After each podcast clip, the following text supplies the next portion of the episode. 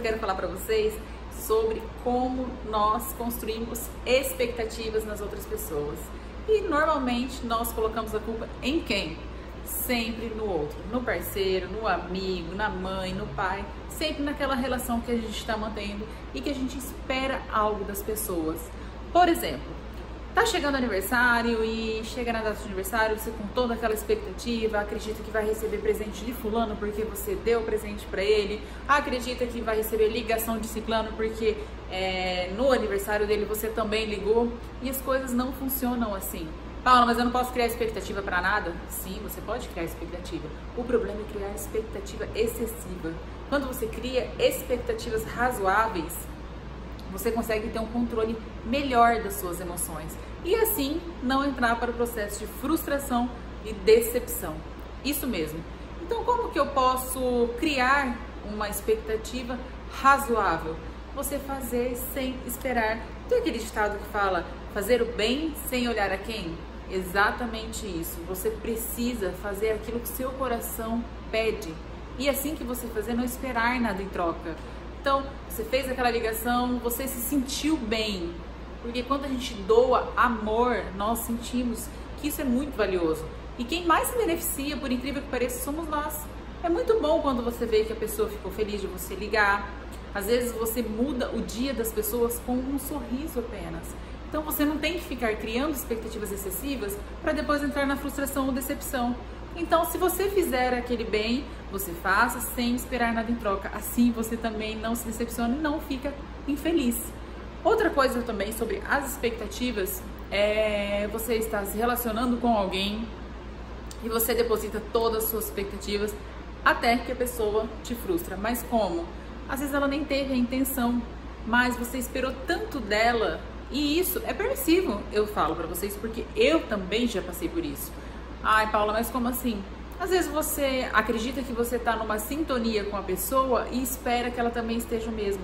Só que cada um tem o seu tempo, cada um tem a sua forma de amar, cada um demonstra o seu jeito de ser carinhoso ou de acariciar o outro da maneira dele. É isso que vocês têm que entender. Depositar na pessoa total expectativa sobre aquilo que você imagina ser amor, que você imagina ser carinho, que você imagina ser afeto, é frustração na certa. Não tem um caminho mais curto para a depressão, para a ansiedade, do que a frustração e a decepção. Porque a gente coloca a nossa autoestima lá embaixo, a nossa autoconfiança, porque até então você está super confiante, ah, eu vou falar, eu vou fazer e eu tenho certeza que você receber a mesma coisa em troca. Não, e o que vocês têm que colocar na mente de vocês, sempre que vocês estiverem se relacionando, seja com o namorado, seja com o crush, seja com o pai, com a mãe, com o amigo, é a reciprocidade. Mulher é muito intuitiva, vocês sabem disso. Nós sabemos que a intuição feminina, ela realmente nos avisa de algo. Mas eu posso tomar decisões somente pela minha intuição? Não, eu acredito que você precisa realmente ouvir a voz do seu coração e realmente entender se aquilo que você está sentindo realmente faz sentido. Às vezes a gente acredita que a pessoa está fazendo aquilo pra gente de modo consciente, não é, é apenas o jeito dela. Lembrando que cada um tem uma criação, cada um foi criado de uma maneira diferente. Então é isso que você precisa entender, que as pessoas, elas amam diferente, elas sentem saudade diferente, elas entregam pra gente o afeto e o carinho de uma forma diferente. Então, faça o bem, deposite amor, demonstre amor e sempre com muita clareza.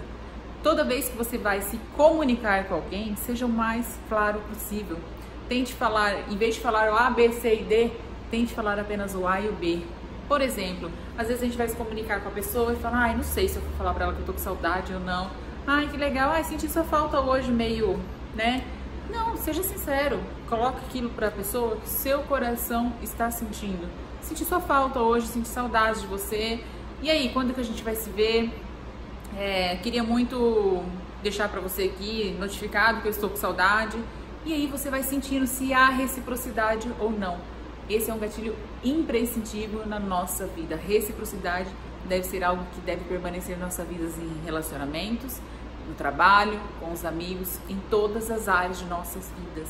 Você vai conseguir entender se a pessoa que está com você, se a pessoa que se comunica com você está na mesma sintonia. tá bom? Cuidado com as expectativas, vai levando de forma mais tranquila, mais calma, sem muita ansiedade, porque você vai conseguir realmente colocar as coisas no eixo, se sentir mais em paz, tá bom? Super beijo!